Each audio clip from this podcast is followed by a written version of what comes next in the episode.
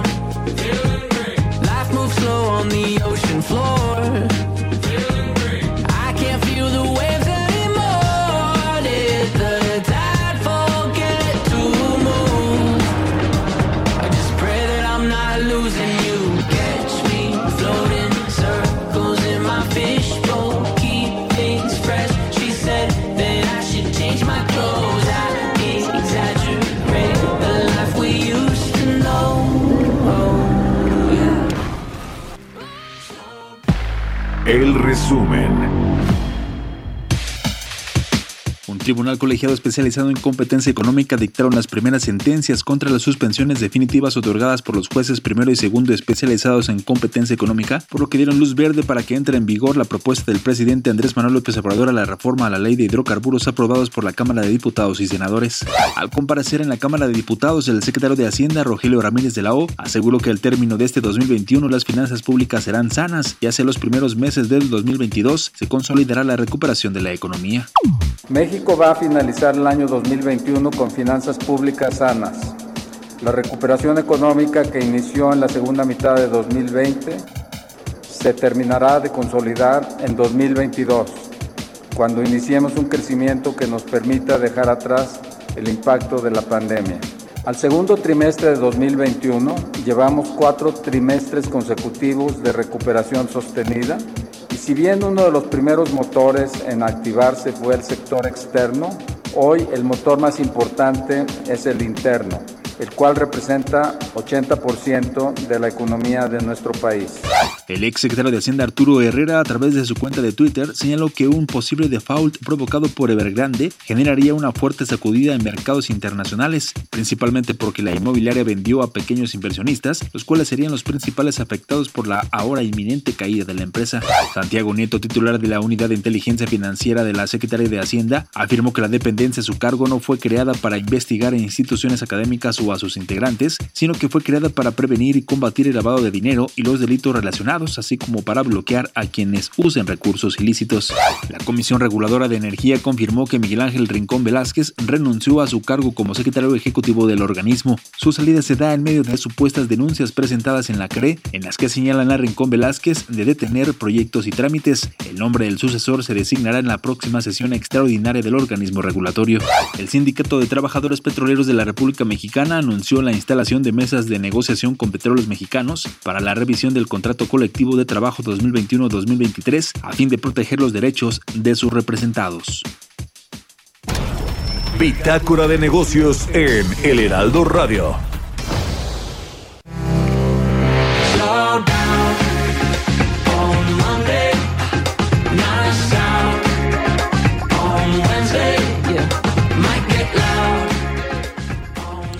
Tal? ¿Cómo están? Muy buenos días. Bienvenidos a Bitácora de Negocios. Yo soy Mario Maldonado y me da mucho gusto saludarlos en este viernes 24 de septiembre del 2021. Me da gusto saludar a todos los que madrugan, despiertan tempranito con nosotros aquí en el Heraldo Radio. Nos escuchamos a través de la 98.5 de FM en la capital del país, en Monterrey, Nuevo León por la 99.7 de FM y en Guadalajara, Jalisco por la 100.3 de FM. Un saludo a todos los que nos escuchan en, las frecuencias de El Heraldo Radio. Bueno, comenzamos este viernes con el resumen de las noticias y con un poco de música. Esta semana estuvimos escuchando canciones de bandas que estarán presentes en el Corona Capital este festival de música que se llevará a cabo en noviembre en la Ciudad de México y esta canción es de 21 Pilots y se llama Saturday. Este dúo musical estadounidense estará presente en el Festival Corona Capital de la Ciudad de México. Son las 6 con 9 minutos y vamos a otra cosa.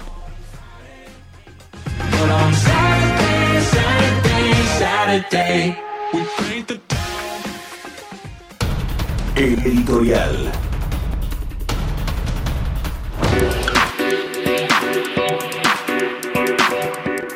Bueno, pues una de las próximas iniciativas de reforma que propondrá el presidente López Obrador será la reforma eléctrica. Dijo el eh, presidente que la presentaría en septiembre, es decir, pues le queda básicamente la próxima semana para poder presentar esta reforma del ejecutivo que pues busca cambiarle las reglas del juego a los eh, pues a los generadores de energía eléctrica privados básicamente lo que ya ha venido sucediendo en estos tres primeros años de gobierno. Dejar que la CFE pues sea la principal eh, generadora productora que sí lo es pero que tenga más poder todavía de mercado en eh, la generación de electricidad y pues si para esto se tiene que marginar a la iniciativa privada, el presidente López Obrador está dispuesto a hacerlo y va a mandar esta iniciativa pues en medio de eh, pues una alianza opositora en la Cámara de Diputados del PAN PRI PRD que parece que va comenzando a fracturarse o que por lo menos da avisos de fractura con el apoyo que ha, dado el PRI a las iniciativas de Morena que han pasado pues eh, sin ningún problema en estas eh, primeras semanas de la sexagésima quinta legislatura de la Cámara de Diputados. Pero algo interesante que viene, que se está cocinando, es eh, pues eh, que no quieren a Manuel Barlet, el, director de la Comisión Federal de Electricidad, en, un grupo de la 4T en particular este poderoso grupo Tabasco que pues está empoderando cada vez más eh, con la llegada de Adán Augusto López a la Secretaría de Gobernación uno de los hombres más cercanos y de mayor confianza al presidente López Obrador, y se dice que quien podría eh, pues llegar a la CFE como nuevo director es ni más ni menos que el gobernador de Chiapas, Rutilio Escandón. Eh, la verdad es que pues Manuel Barlet, además de todos los fantasmas en el closet que tiene este expriista, eh, ex legislador del PT y actual director de la CFE, también hombre de confianza del presidente López Obrador, además de todo lo que arrastra en términos de presunta corrupción y enriquecimiento ilícito y las casas de Manuel Barlet, pues se ven con eh, pues recelo a este directivo en la oposición y la lógica de este movimiento que podría darse pronto es que pues eh, teniendo a Manuel Barlet fuera de la CFE, a un radical, a un personaje que pues eh, le ha hecho daño a la Comisión Federal de Electricidad, según dicen muchos empresarios, pues eh, sería más fácil negociar una reforma constitucional que requiere el voto de las tres cuartas partes del Congreso Federal, es decir, que lo apoye la iniciativa, perdón, la alianza opositora y bueno, la iniciativa privada me imagino que también cabildeará todo lo posible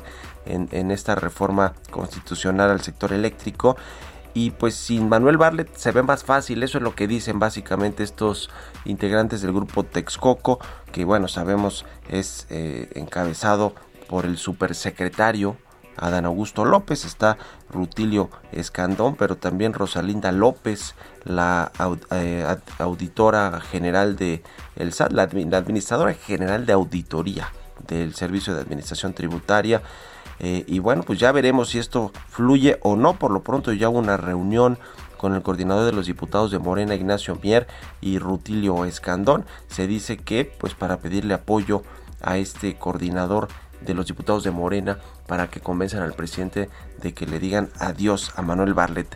Se ve un tanto cuesta arriba, hay que decirlo, por lo que significa Barlet eh, eh, para el presidente y lo que le sabe además, ¿no? Lo que se saben entre los dos. Así que ya veremos qué sucede, pero se pone interesante eh, esto de cara a la reforma o iniciativa que va a presentar el presidente, según dijo, pues en septiembre, es decir, le quedan poquitos días. ¿Ustedes qué opinan? opinan? Escríbanme en Twitter, arroba Mario Mal, y a la cuenta arroba Heraldo de México.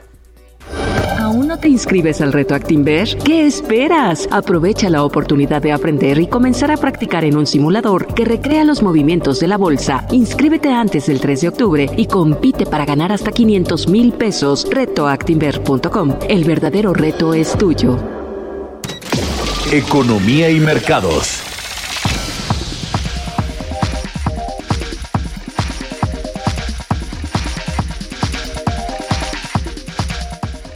Bueno, pues eh, nuestro querido amigo Roberto Aguilar no está hoy tampoco aquí en Bitácora de Negocios porque está por allá en un crucero en el Caribe. Eh, en, el, en el mar la vida es más sabrosa, nos dijo ayer o antier, ¿no? Entonces, bueno, pues ahí está Roberto Aguilar. Entonces vamos a entrarle a los mercados. Ayer la Bolsa Mexicana de Valores y los índices de Wall Street cerraron al alza. El IPC de la bolsa concluyó la jornada con una ganancia de 0.25%, ya está arribita de los 51.464 puntos.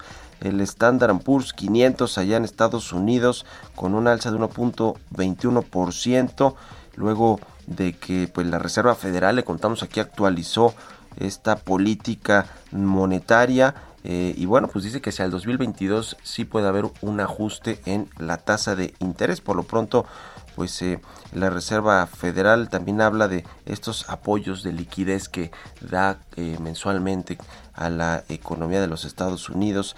Y bueno pues esto después de que anunció la Fed esto los mercados un día después repuntaron que fue el caso de ayer. El Dow Jones subió 1.4% es decir rebotaron de forma importante ya en Estados Unidos los índices bursátiles eh, que bueno pues hay que decirlo llevan han tenido eh, jornadas positivas en términos de recuperación y prácticamente ya recuperaron absolutamente todo y ya han ganado más de lo que se perdió en la crisis económica. Los mercados pues ansiosos de buenas noticias y de y de ver qué se está moviendo en el mercado como el caso de esta empresa inmobiliaria en eh, China Evergrande que pues eh, también se recuperaron sus acciones porque sí liquidó esta deuda de corto plazo, estos vencimientos de deuda que tenía y que bueno, pues a pesar de, de eh, todo lo que se dijo de esta empresa que prácticamente pues está quebrada, eh, logró, logró hacer frente a sus compromisos financieros eh,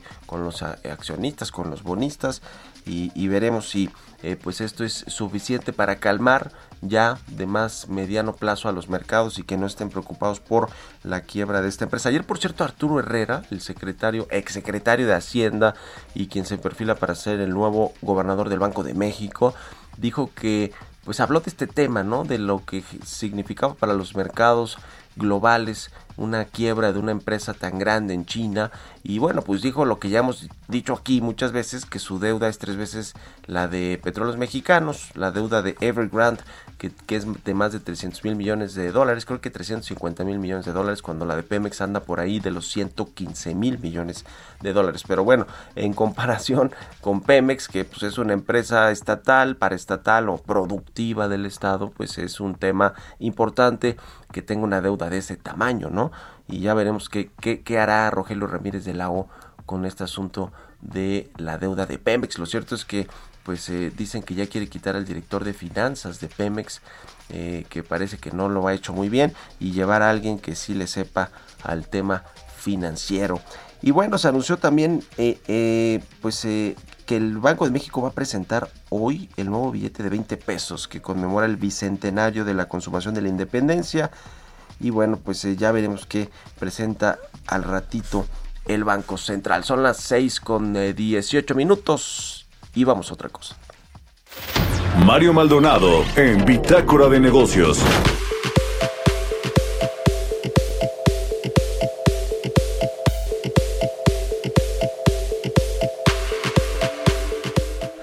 Y bueno, pues en el marco de la cumbre de la CELAC, le platicamos aquí que el presidente López Obrador pues se planteó esta integración latinoamericana de países, aunque pues en realidad no eh, coinciden en muchas cosas, no solo en términos políticos, con el caso de Venezuela, de lo que sucede en Cuba, de lo que pasa en algunos otros países es, con regímenes eh, pues más de izquierda o más eh, pues apuntando al socialismo, al comunismo.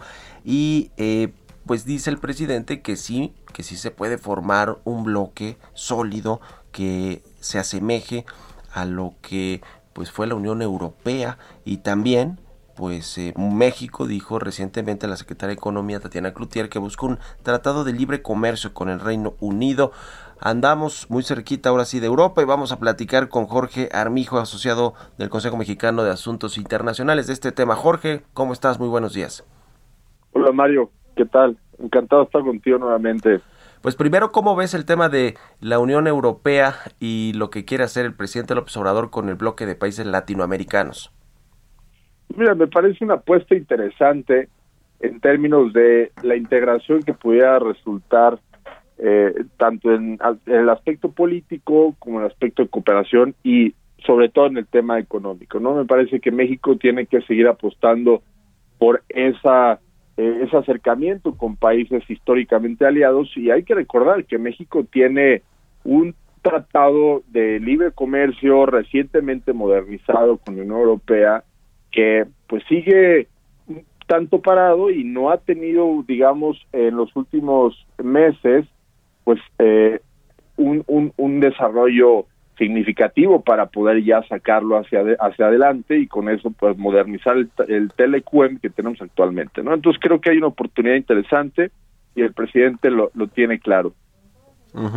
Sí, ha pasado un poquito de largo, eh, de eh, pues eh, no, ha tenido la, la los reflectores ahí necesarios, este de acuerdo con la Unión Europea que se renovó, como tú dices, este del ECUEM, porque lo eclipsó totalmente el TEMEC, ¿no? Que, que claro que es más importante para nosotros, pero, pero sí hubo una renovación de este, de este acuerdo, lo que quiera hacer el presidente ya con los países latinoamericanos, eso sí quizá pues va a tardar más tiempo, aunque como dices suena interesante. Y el otro asunto es que pues más allá del que tiene México con la Unión Europea, pues ahora está el asunto de Reino Unido, ¿no? Que con este Brexit pues se quedó ahí como eh, un eh, eh, país satélite con su con su propia pues sí, con su propia política exterior, ¿no? De comercio exterior y México quiere un tratado con Reino Unido. ¿Cómo, cómo analizas este tema? Yo la verdad creo que es una, una oportunidad muy relevante para México, no solo para reactivar justamente esta relación que es estratégica en todos sentidos para México, dado que el Reino Unido pasa por un momento complejo después del Brexit y requiere reactivar sus relaciones económicas pues prácticamente con todo el mundo. Hemos visto cómo recientemente ha anunciado por un lado su intención de adherirse al TIPAD, del cual forma México parte de este acuerdo que también se, se le denomina CPTPP en inglés, y recientemente la visita de la ministra de Relaciones Exteriores a México, pues dan cuenta de ese interés que existe por acercarse a países como México.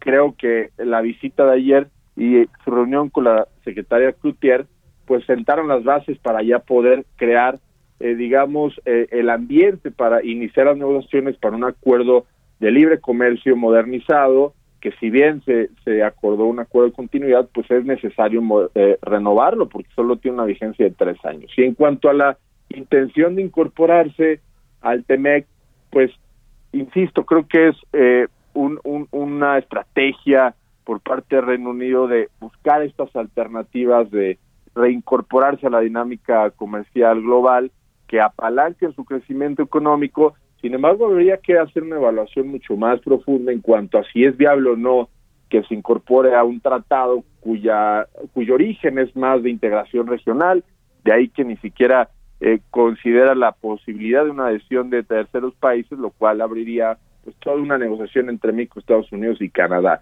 Me parece más bien que es más por el lado de buscar ese acercamiento con Estados Unidos, que bien sabemos está tratando de abrir este canal de negociación con la administración de Biden, que pues si no es una prioridad en su agenda ahorita negociar nuevos tratados, pues es un mercado muy relevante para, para Reino Unido, ¿no? Y creo que lo necesita, creo que lo va a seguir buscando sin embargo, hay que nosotros como país, eh, eh, digamos, aliado, hay que ver esa oportunidad y buscar las alternativas para profundizar nuestra relación con el que ahora es nuestro décimo quinto socio comercial, ¿no? Pues sí, importante, interesante que se reactive todo este tema de buscar eh, fortalecer lazos económicos, comerciales con otros socios que tenemos o con otros países, pues para no mantener eh, eh, o, digamos estrechar incluso la dependencia que tenemos con Estados Unidos, ¿no? Que ese siempre ha sido el asunto de nuestro vecino del norte y de la diversificación que pues todos los secretarios de economía los y los y los presidentes creo que han querido hacer y que nada más no se puede. En fin, eh, interesante tu tu, tu, tu análisis. te agradezco mucho que nos hayas tomado la llamada Jorge Armijo, asociado de Comex y gracias y muy buenos días. al contrario, Mario, buen día. Que estés muy bien, hasta luego. Son las 6 con 24 minutos, vamos a hacer una pausa, la pausa de la media y regresamos aquí a Bitácora de Negocios.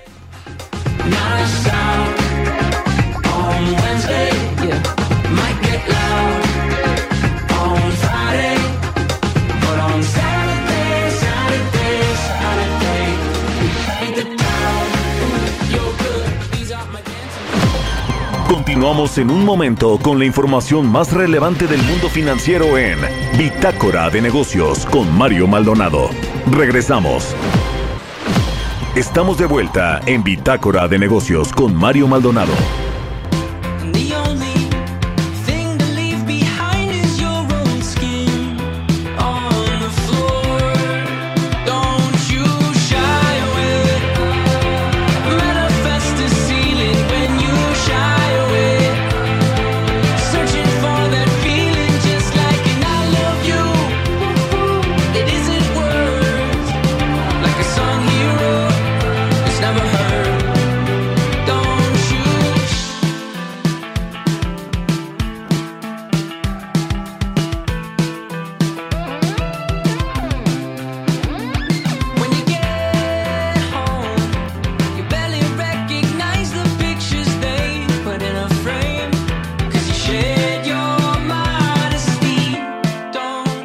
Ya estamos de regreso aquí en Bitácora de Negocios. Son las 6 de la mañana con 31 minutos, tiempo del centro de México. Y regresamos escuchando de nueva cuenta a 21 Pilots. Ahora esta canción se llama Shy Away.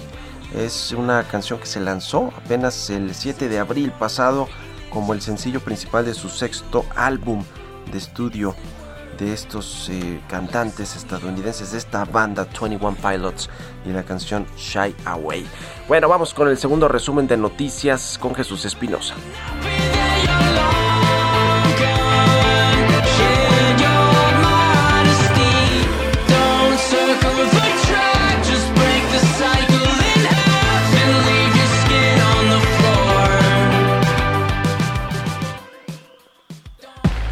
El resumen.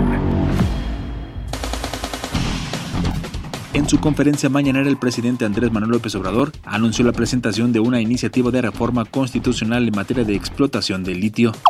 Eh, se va a presentar eh, ya la próxima semana, más tardar, ya la iniciativa de reforma para la industria eléctrica. Y se está analizando si en esa iniciativa se incluye lo del litio o se hace por separado.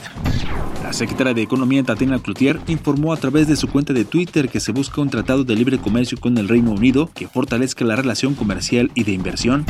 La secretaria de Comunicaciones y Transporte reportó un avance de 77.3% en el desarrollo físico de su Programa Nacional de Conservación de Carreteras 2021. En un comunicado señaló que el avance financiero es del 71.4% y que con esto se atienden 40.562 kilómetros de la red federal carretera libre de peaje e incluye más de 9.000 puentes. En otro proceso para ratificar un contrato colectivo de trabajo, esta vez de las plantas de Nissan en Aguascalientes, la Confederación Autónoma de Trabajadores y Empleados de México reportó que ganó las votaciones de la Confederación de Trabajadores de México. En un comunicado dijo reconocer a los directivos de Nissan y a las autoridades de la Secretaría del Trabajo el piso parejo para llevar a cabo este recuento de votos del sindicato. De acuerdo con cifras del INEGI, el valor de la producción de las empresas de la construcción en julio de 2021 recuperó el crecimiento luego de tres meses consecutivos de contracción y anotó un aumento de 1.4% mensual.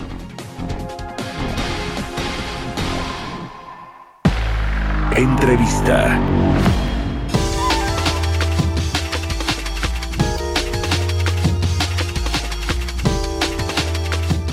Bueno, pues ayer el secretario de Hacienda, Rogelio Ramírez de la O, compareció en la Cámara de Diputados. Es parte de esta eh, glosa del tercer informe de gobierno del presidente López Obrador. Eh, y bueno, pues le tocó al secretario de Hacienda ahora ir a la Cámara de Diputados. Ya estuvo la semana pasada en el Senado de la República y habló ahí de algunos temas importantes que tienen que ver con la recuperación económica. Mucho de lo que dijo con los senadores es la realidad, lo fue a decir ahora con los diputados. Dice que la recuperación económica terminará de consolidarse en el 2022. Habló del tema de los empleos, de las brechas sociales, del nuevo modelo económico que está impulsando la 4T con el presidente López Obrador.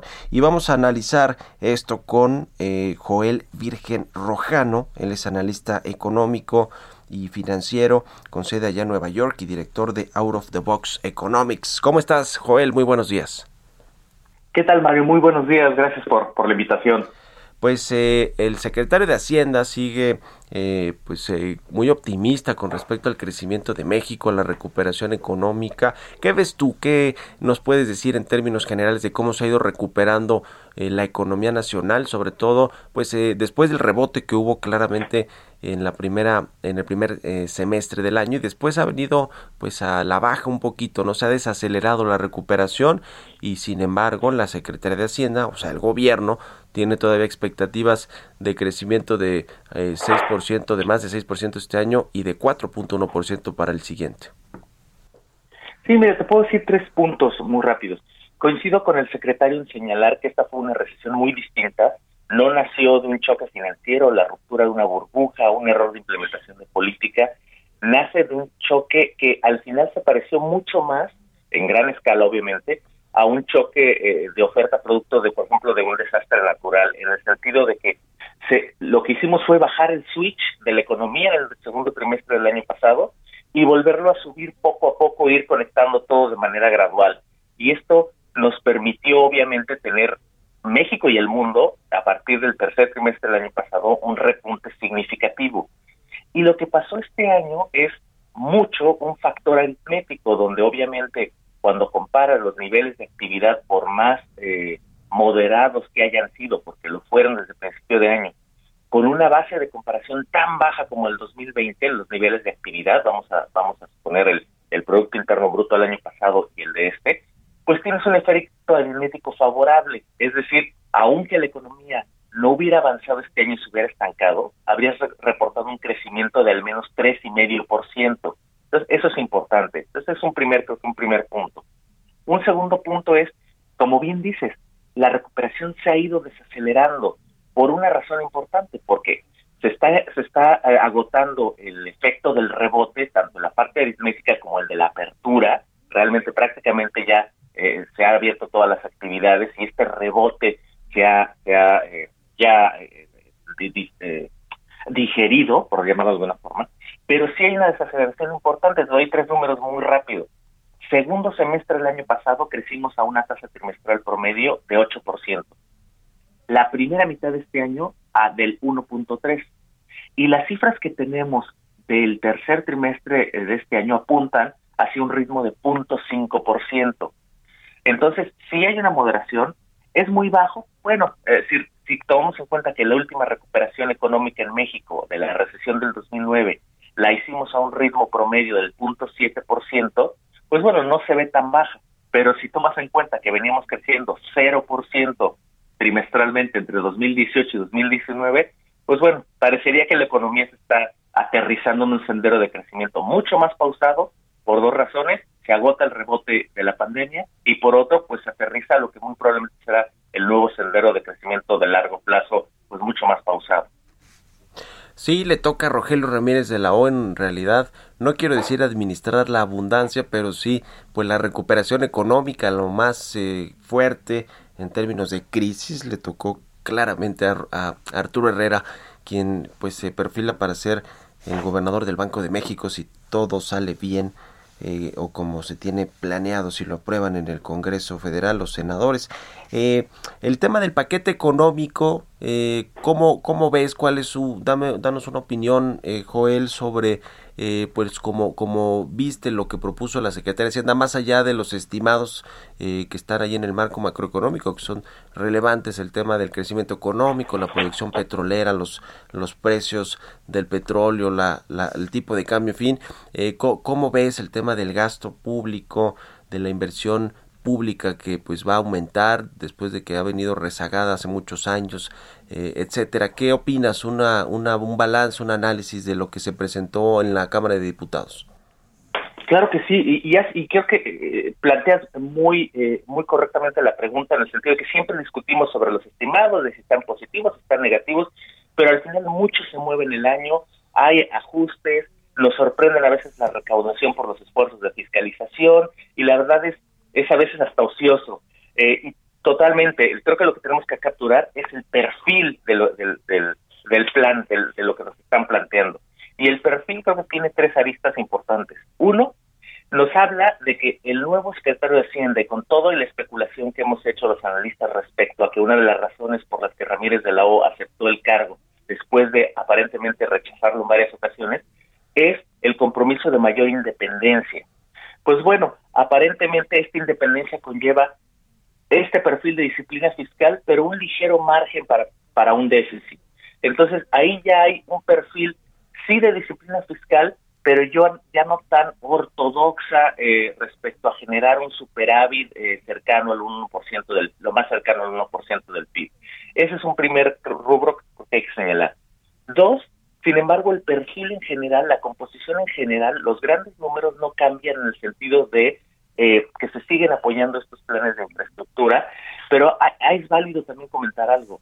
El gran problema de estos planes de inversión y aún del incremento, como tú bien señalas, de la inversión proyectada, no necesariamente son, sí son obviamente los rubros a donde se van a ir, los proyectos a donde se van, sino la constante en los últimos cinco décadas en México, que es un multiplicador fiscal cercano a cero, es decir, cada peso que el gobierno invierte, en promedio históricamente no nos regresa ni siquiera ese peso.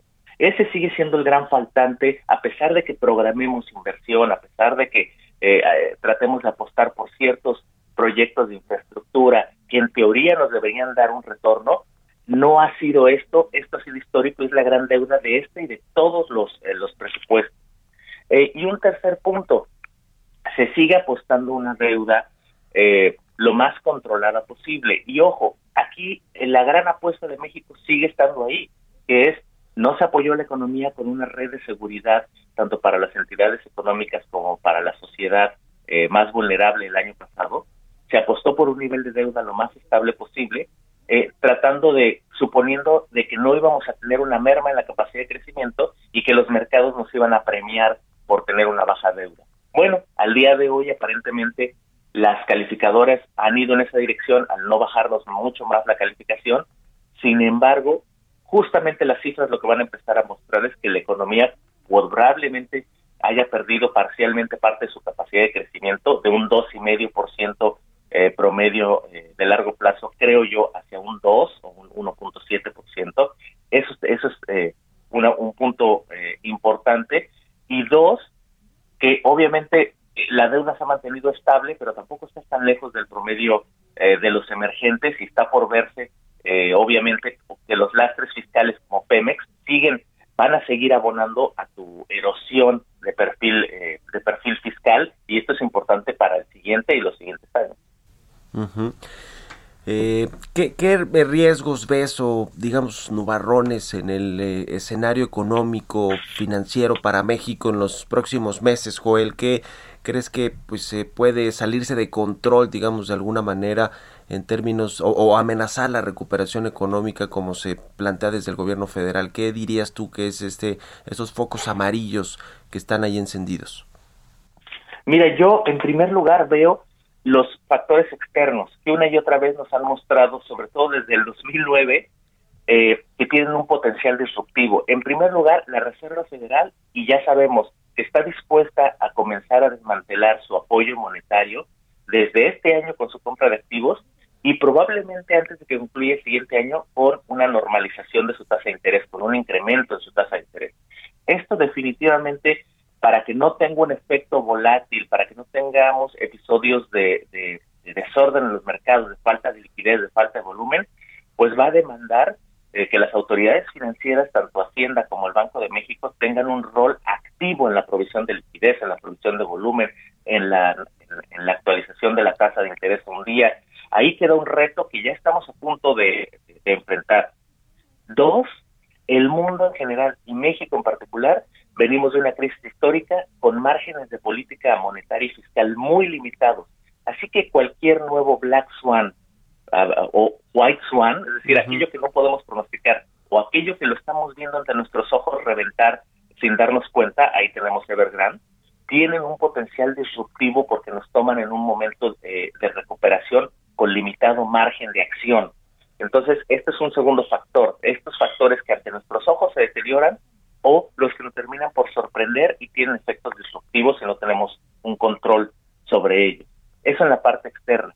Y en la parte interna, creo que no abonaría eh, el seguir eh, el seguir mermando o erosionando la credibilidad e independencia de las instituciones clave, como el caso del Banco de México, me preocuparía que en el Congreso se pongan originales a modificar la ley de Banco de México para eh, restarle eh, margen de maniobra de reservas o ampliar su mandato hacia no solo hacia la inflación o el crecimiento, lo cual lo haría pues, un, nuevo chivo expiatorio del bajo crecimiento de México y eso definitivamente no abonaría lo que realmente necesitamos, que es un ambiente de reformas en serio para potencializar nuestra economía y mejorar sobre todo la distribución del ingreso.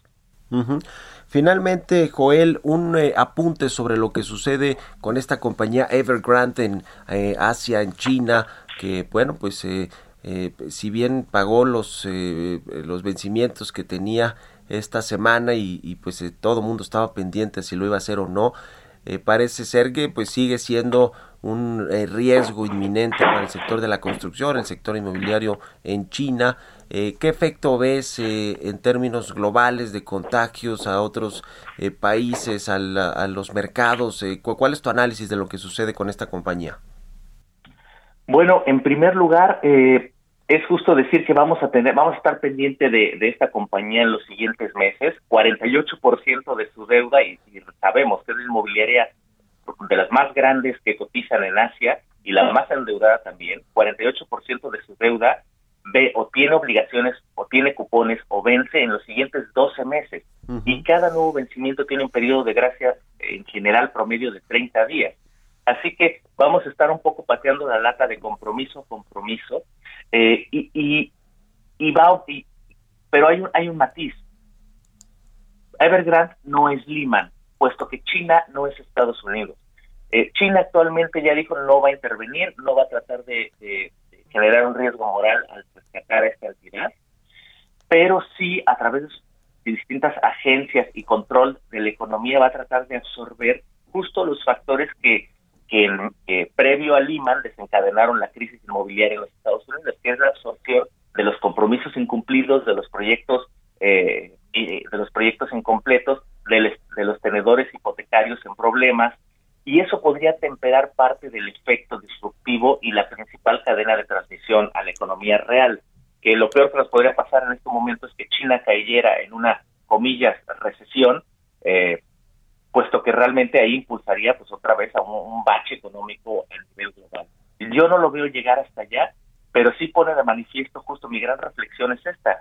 Ese es uno de los white swan, porque estaba ahí ante nuestros ojos deteriorándose, eh, que dado el estado de la economía mundial tiene un potencial disruptivo y dada la globalización, pues aunque no salgan los efectos reales de ahí, la aversión al riesgo, el vuelo hacia la calidad, ponen un reto a los reguladores mexicanos y al vigilantes del sistema financiero mexicano vía otra vez la provisión de liquidez, la provisión de volumen en los mercados, justamente ante la compresión de diferenciales eh, de tasa de interés y por ahí se puede colar parte de este efecto.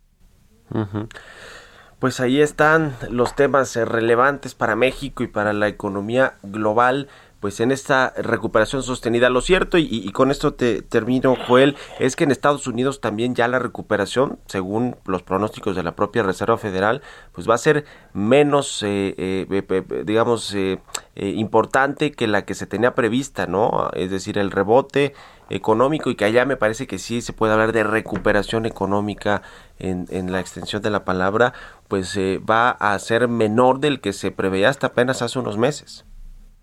Así es, y déjame rápido comentarte de uno de los factores que señala la FED y que yo veo aquí todos los días eh, cuando salgo, eh, que los cuellos de botella logísticos y comportamiento todavía del consumidor también van a determinar un menor bajo, un menor ritmo de crecimiento. La economía se recupera, pero el sector servicios sigue batallando por reclutar trabajadores que quieran regresar de sus, de sus hogares a trabajar por 15, 17, 18 dólares la hora. Eh, interesante fenómeno.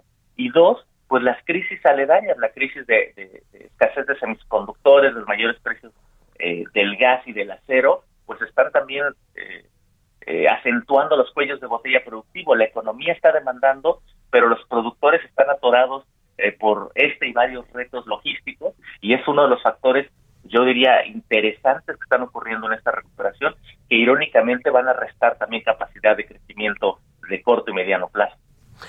Pues sí, muchas gracias Joel Virgen Rojano, analista económico y financiero, allá con sede en, Nueva York y director del Out of the Box Economics. Muchas gracias por la entrevista. Gracias, buenos días. Hasta luego. Buenos días, son las 6.49, ya 6.50 minutos, vamos a otra cosa.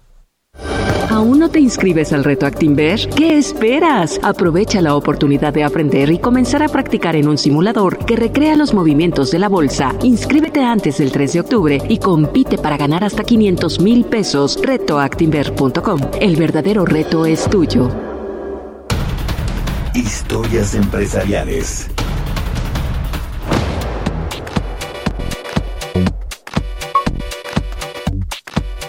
Y hablando precisamente del sector automotriz, de la industria manufacturera en México y los problemas que tienen de la pues eh, proveeduría de estos microchips, eh, pues eh, se anunció que la compañía Delta Technic, que es una compañía catalana, inició operaciones ya en su planta de México. Su intención es la de atender el mercado automotriz y nos cuenta de esta inversión y de la apertura de esta planta Giovanna Torres.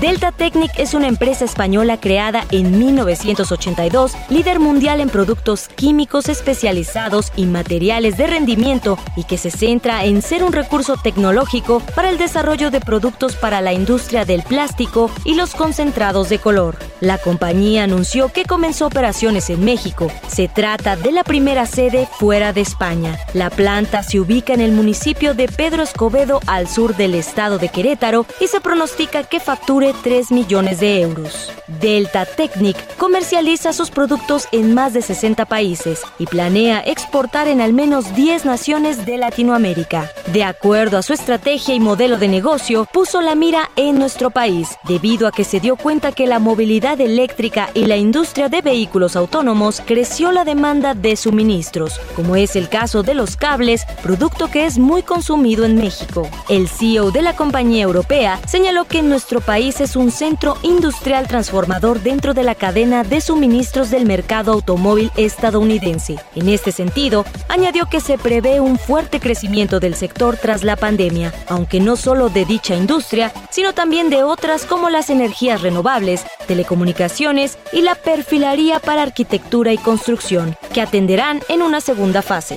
Según las proyecciones, se prevé un crecimiento de entre 12 y 15% anual del negocio de Delta Technic en la planta de México, con una inversión estimada mayor a los 2.300.000 dólares. Para Bitácora de Negocios, Giovanna Torres. Bitácora de Negocios.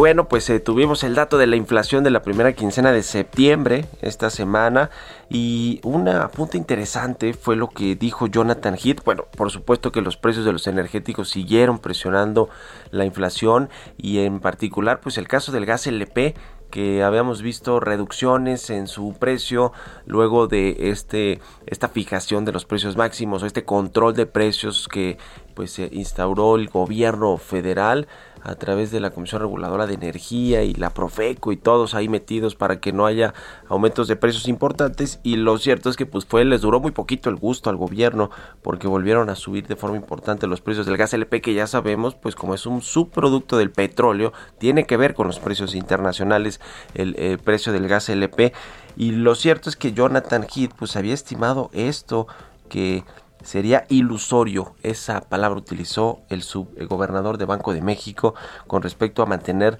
los, precios del gas LP bajos. Eh, y bueno, pues eh, le decía, si bien en la primera quincena de agosto esto sí eh, reflejó una baja, una caída de casi 15% en, en los precios del gas LP, pues ahora ya no, ya rebotó de nueva cuenta este pues combustible y así, así están las cosas. Jonathan Heath, y ahí está una nota que hicimos en el CEO al respecto de su análisis, pues se previó esto y tuvo razón. Se desvanece este efecto positivo para los precios de gas LP. Ya nos despedimos con esto. Muchas gracias por habernos acompañado este viernes y toda la semana aquí en Bitácora de Negocios. Se quedan en el Heraldo Radio con Sergio y Lupita y nos vamos nosotros a la televisión, al canal 10, a las noticias de la mañana y nos escuchamos aquí el próximo lunes tempranito a las 6. Buenos días y nos vamos escuchando esta canción del, del eh, ah, productor no, que persona, Chucho, de Quique en los, en los controles, el operador. Bueno, nos eh, vemos el próximo lunes, nos escuchamos. Buenos días.